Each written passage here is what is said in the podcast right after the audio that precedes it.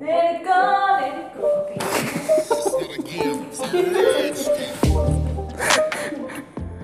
O sea, en el momento en que te das cuenta de que está grabando, empiezas a, a ser más seria. Pues sí, porque mi marca personal sería, no sé si lo habías notado. No, yo le he notado que es como más chistoso. Depende, si estoy en TikTok, sí. si estoy en TikTok, sí bailo y todo. Pero si no, no. Yo soy una persona seria, comprometida con mi público. Bueno, Salud. hoy vamos a hablar de un caso, un caso que nos llegó por mensaje, El caso del... de la chava que vendía sándwiches. Ah, ya, es que nos llegan, no es por nada, pero sí nos llegan muchos mensajes. Entonces. Eh, era pues una persona que nos escribió y fue así como, ayúdenme, ayúdenme, porque la verdad estoy muy, pues atorado ahí, no vendo nada. Y ya le habíamos preguntado pues a qué se dedicaba, de dónde era y cuál era su diferenciador, porque básicamente muchos de, eh, de los seguidores nos escribían y nos decían, mi diferenciador es que brindo un buen servicio, o que es un servicio personalizado, o que hago envíos este, gratis. Entonces muchos de los, pues no sé, de las marcas, de los productos o servicios, lo mínimo que esperan pues es como eso, o sea, entonces no es como tal un diferenciador, pero pues bueno, vamos a tocar como este caso porque me llamó mucho la atención. Sí, me gustó mucho el caso, porque pude como aprender mucho. Yo creo que fue como de esas conversaciones muy, muy de amigos, o sea, no fue como de, mira, soy una empresa y te estoy dando estos consejos, ¿no? Lo, lo que no- ustedes no saben es que Uriel se ha hecho amigos, He estado contestando comentarios. ha estado contestando algunos mensajes y comentarios y ya después yo leo las conversaciones y ya tiene amigos en todas las partes del mundo. porque Les ayuda. Está padre. Sí, bueno, el caso era que vendía sándwiches y yo le preguntaba que cuál era su diferenciador y decía, pues la salsa. Y yo me acuerdo así que en el lugar donde yo nací o crecí, eh, había un señor que empezó a vender tortas o semitas y yo le decía como este caso, que era como algo similar porque su diferenciador era realmente su salsa. Ah, en el lugar no existía como otro, alguien o otra, eh, otro local que hiciera lo mismo. Lo que él hacía era hacer semitas. Las semitas son unas tortas que van rellenas de carne o milanesa. Platillo típico poblano. Poblano de Puebla. Puebla, México. Si nos estás viendo de otra parte del mundo, tal vez no las conozcas, pero debes de probarlas, son muy ricas. Sí, cuando vengas a México y específicamente si a Puebla, Exacto. Comercial no patrocinado. Prueba las semitas de Puebla. y bueno, el señor lo que hizo es que al principio empezaba a vender sus semitas con su salsa especial que él había creado para los niños de una escuela, una escuela primaria.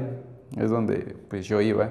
Y en esos tiempos eh, pues era súper barato. Era una semita de 2.50 pesos, así. Era muy, muy barato. Y lo que hacía era, este, pues ponerle así jamón, eh, un poco de aguacate y le ponía la salsa, que era como lo más distintivo. O sea, lo llenaba de salsa y se los vendía a los niños de la primaria, que realmente, pues esos niños no tenían como, pues mucho dinero para comprar una semita muy cara, digámoslo así. Y pues a los niños le- les ayudaba, les ayudaba para pasar este, el recreo. Y entonces poco a poco se fue generando como más ingresos y empezó a invertir en un local. Y en ese local, eh, pues ahora ya no solamente le daba tortas o semitas a los niños de la primaria, sino que ahora que después de que salían, pues también podían pasar a comprar.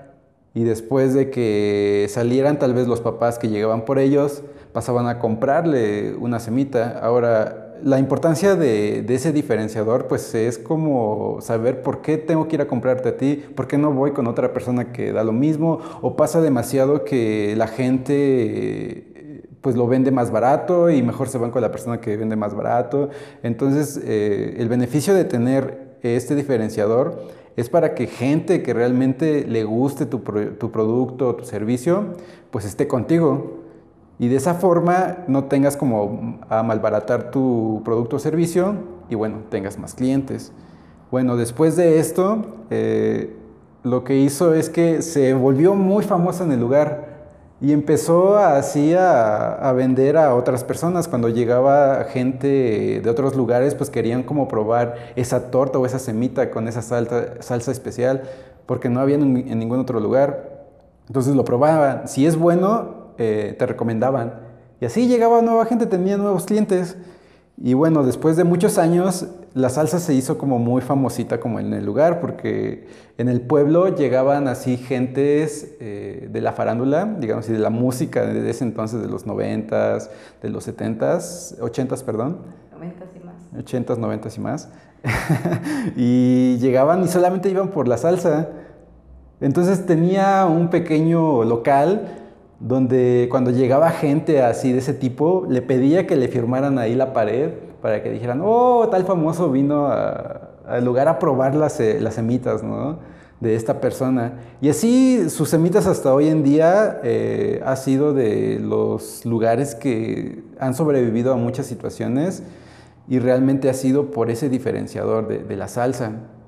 Ahorita me parece que tiene como diferentes locales en otros estados y tiene como unos carritos que vende en otros lugares ahí en el pueblo. Entonces se ha, vuelto muy famoso simplemente por eso. Entonces también es como muy importante y se lo contamos, bueno, yo se lo conté a, esta persona y la persona me parece que sí comprendió como esa parte de cómo diferenciarse. Al momento en que tú puedas generar esa diferenciación, pues tú puedes eh, tener más clientes, gente que te recomiende, no te va a faltar así como tal persona que diga, oh, es que me recomendaron y quiero probarlo. En el momento que lo prueban, si el producto es de calidad, pues ya estás del otro lado. sí, eh, digo, es como lo que siempre digo yo, que creo que el mejor marketing que se puede hacer es el de boca en boca. O sea, porque si vemos este caso, inició con los niños, ¿no? El hecho de que se fuera como expandiendo, de que estaban buenas, estaban a un precio pues, muy económico y pues así poco a poco se fueron extendiendo, porque lo primero es que, que alguien pruebe lo que tú le estás dando, ¿no? Ya sea un producto o un servicio. Cuando tú logras que esa persona lo pruebe y se lleve una buena experiencia, o sea, en este caso, ¿no? Pues las probaban y sabían bien, entonces por consecuencia te van a seguir consumiendo y también por consecuencia te van a recomendar porque algo que no te gusta, pues jamás en la vida lo vas a recomendar, ¿no? O una mala experiencia no la quieres volver a vivir o, no quieres que otras personas igual pasen por esa misma experiencia. Entonces, creo que aquí lo que vemos, tanto es el tema del diferenciador, como decía Uriel, tanto vemos la efectividad y el poder, te digo, del marketing como de boca en boca, que es como un marketing muy efectivo, porque cada cliente se vuelve, por así decirlo, un embajador de tu marca. Sea, cada persona que iba ahí y decía, está muy buena, se volvía alguien que después promocionaba la marca sin, hacerlo forzado, o sea, como un anuncio, o sin hacerlo como eh, engañoso, porque era a partir de su experiencia con las semitas.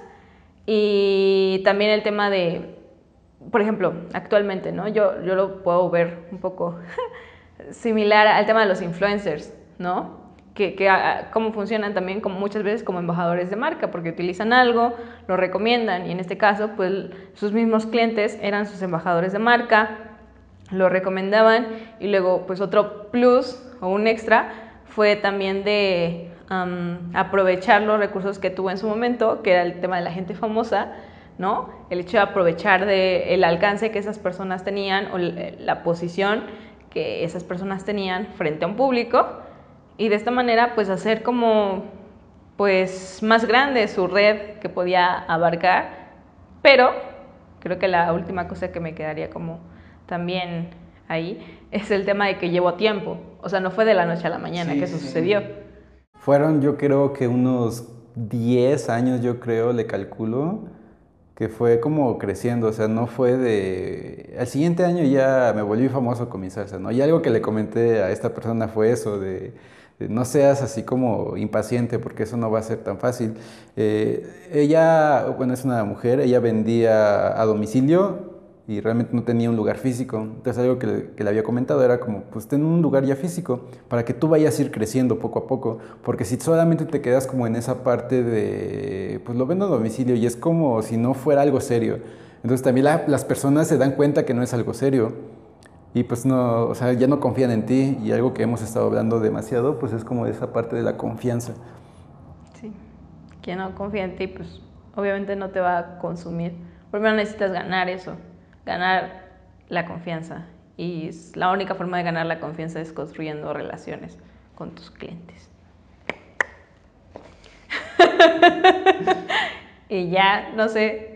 No sé si quieres agregar algo más. Digo, no. Saludos a la persona, no me acuerdo de tu nombre, pero. Se pasa. Yo me acuerdo que era algo así como sandwichito. no sé, les vamos a poner aquí en el título o en la descripción. Le vamos a robar a este caso. Vamos, a buscar el mensaje porque tenemos un mar, pero sé que por ahí está porque me acuerdo que lo marqué. marqué Para que si tú eres del país donde ella los vende y está cerca, pues, Sí, cómprales. Eh, Pruébalos. No, hace envíos internacionales porque no es de México. Es de Argentina. Creo que es de Argentina. Creo que de Tucumán, no, me acuerdo. ok, bueno. Lo vamos a buscar. Donde sea, este, ya, si te digo, si te quedas cerca, pues ahí pruebas unos sándwiches y nos nos compartes qué tal, si sí es verdad su diferenciador o no, nos mintió. Este, y ya, pues igual, créanme que cada uno de los mensajes o de los casos que nos han llegado, los leemos, o sea, a veces pareciera que no porque no nos da la vida y el tiempo, pero sí tomamos también como momentos para analizar, porque tanto nosotros tratamos de compartir con ustedes pues lo que sabemos, nuestra experiencia, lo que hemos vivido durante muchos años de andar trabajando en esto, tanto ustedes nos enseñan como otras cosas, ¿no? Otras cosas también dependiendo de sus países. Sí, otras culturas. Exacto. Otras formas de ver. Otras formas de ver, de cómo venden, de cómo se llaman o cómo es como ese nicho de mercado, porque cada zona es muy, muy diferente. Exacto, cada, cada espacio es único, así que esperamos que igual si tú eres un emprendedor o si tú tienes una marca y nos quieres compartir acerca de tu negocio y que podamos hacer como pues, un análisis de, cómo está la situación o que, eh, o que tu caso tal vez sea un caso de éxito y nos pueda servir para ayudar o impulsar a otros emprendedores. Creo que también eso está padre. La razón detrás de ser tanto de los podcasts como del contenido que generamos, pues es justamente crear eso, como lazos en el hecho de intercambiar lo que sabemos. Conocimiento, ideas. Exacto, que nunca caen de más y creo que todos siempre tenemos que tener esa disposición de aprender, porque solo así crecemos.